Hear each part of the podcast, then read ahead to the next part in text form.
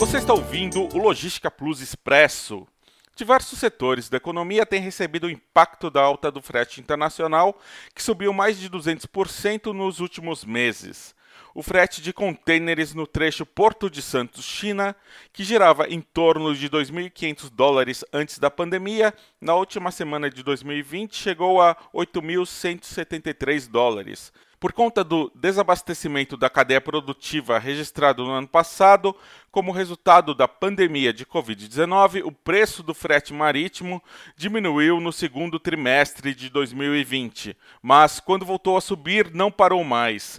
O transporte marítimo de contêineres está sob forte pressão por esse aumento de preços, por conta do impacto combinado sobre os sistemas de logística com capacidade reduzida de fatores como o aumento do número de funcionários infectados pelo coronavírus, quarentenas e regras de distanciamento social, somados à disparada na demanda do consumidor e transtornos na produção industrial causados pelas quarentenas. Com a pandemia ainda em crescimento em vários países no início de 2021, a cadeia logística ainda deve ser muito afetada no primeiro semestre ao redor do mundo. No início de dezembro, o mercado trabalhava com a expectativa de melhora na situação do transporte marítimo internacional de mercadorias após o Ano Novo Chinês que em 2021 será de 11 a 17 de fevereiro. O que se observa no início de janeiro é que, com o anúncio de um navio extra para suprir a demanda, já há rumores de quedas dos fretes no mês. Enquanto isso, para pressionar o importador a devolver os contêineres aos países de origem o mais rápido possível,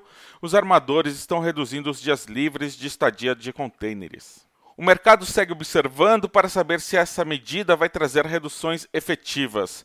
Alan Murphy, CEO da provedora de dados e análise Intelligence, acredita que os problemas de transporte de cargas devem diminuir no primeiro semestre de 2021. Ele também aposta que a força da demanda por produtos provavelmente não se sustentará se as vacinas contra a Covid-19 permitirem que consumidores voltem rapidamente a gastar com serviços como viagens e hospitalidade. Já o analista do Deutsche Bank, Amit Mehrotra, acredita que as vendas de produtos devem se manter elevadas, mesmo no cenário de vacinas amplamente distribuídas, à medida que a incerteza econômica diminuir, é possível que haja uma incrível liberação de demanda reprimida. Em 2021, a Plus Cargo Brasil vai acompanhar bem de perto essa movimentação e as tendências do mercado para trazer novas informações que ajudem a tomar melhores decisões de negócios em tempos de mudanças rápidas. Você ouviu o Logística Plus Expresso.